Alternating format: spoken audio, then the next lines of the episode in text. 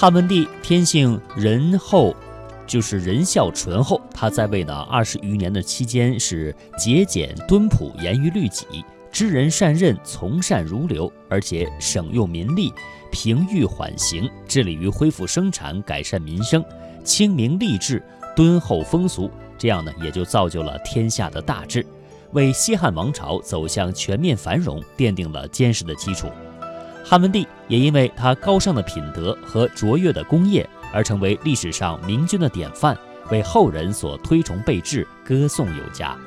汉文帝的政治睿智反映在他处理具体棘手政治难题上所施展的高明政治艺术。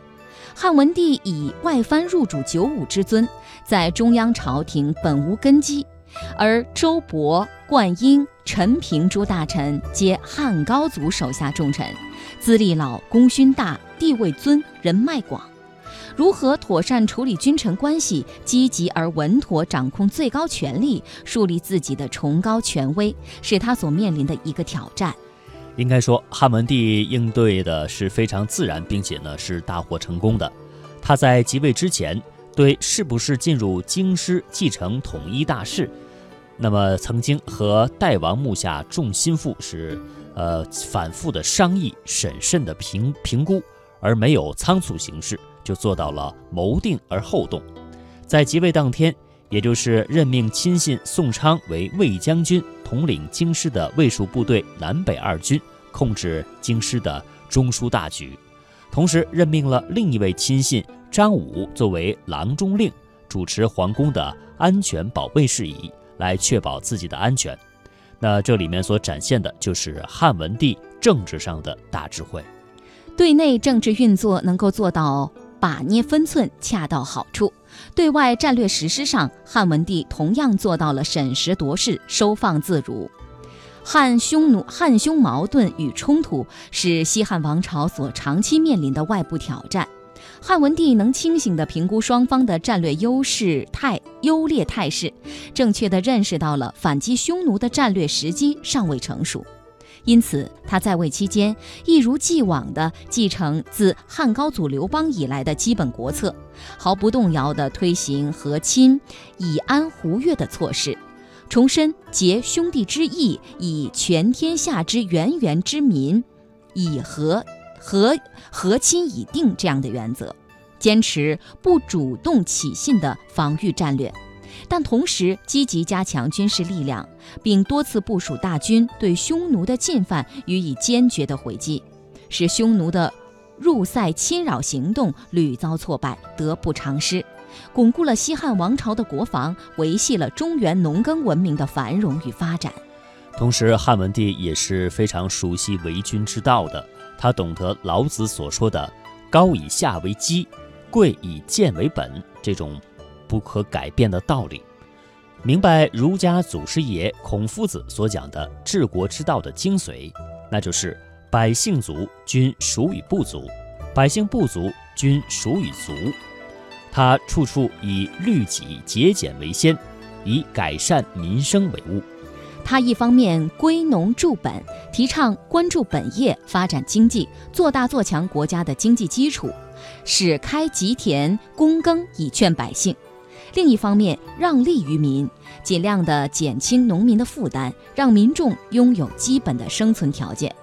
汉文帝时代实行与民休息、轻徭赋税的政策，是众所周知的史实。其力度之大，范围之广，影响之巨，超过了一般人的想象。公元前一百七十八年，公元前一百六十八年，汉文帝曾两次将租率由十五税一减为三十税一，三十税一逐渐成为了汉代的定制。公元前一百六十七年，他还一度宣布全部免去田租，这可能是中国历史上空前绝后的举措了。也是在汉文帝时代，当时的算赋，也就是人头税，也由每年一百二十钱锐减为四十钱。另外，徭役的征发也有明显的减轻，一般民众的负担减少到每三年才服役一次。那么这些举措呢，都是让普通的民众直接受惠的，这是属于典型的藏富于民，为富安天下。他实施的结果是正常的经济活动能够顺利展开，社会的财富可以迅速的积累。粮价的低廉就从一个侧面反映了汉文帝统治时期国家经济机器运转的正常与良好。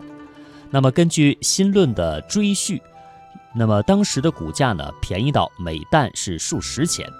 而《史记·律书》当中也记载了每担黍的价格居然有贱至十余钱的状况。汉文帝在政治上的睿智也体现为他胸襟广阔，拥有博大的包容心，能够虚心纳谏，听取臣下的合理意见与建议，闻过则改，集思广益。居于统治最顶端的皇帝，拥有生杀予夺的绝对权力。所谓为必作威，为必作福。在这种情况下，最容易发生的问题是闻过是非。独断专行，信谗拒谏，为所欲为，顺我者昌，逆我者亡。汉文帝之所以为后人所肯定和颂扬，就在于他的身上几乎看不到通常帝王所容易犯的这些毛病。恰恰相反，他的宽容、包含、大度，在历史上留下了不少的佳话，脍炙人口，彪炳史册。我们来看一段《晋书·段卓传》当中的的记载。写道：“昔汉文帝聚以成之业，六合同封，天下一家。”另外呢，王夫之还表示：“汉兴至文帝而天下大定。”由此呢，我们就可以看得出来，对于汉文帝的煌煌功业，后人是钦仰不已、推崇备至的。毫无疑问，在这些辉煌画图的深处，闪耀的正是汉文帝那非凡的睿哲之光。而在今天，我们穿越历史的时空。体会和借鉴汉文帝的政治大智慧，当然是有着积极的意义的。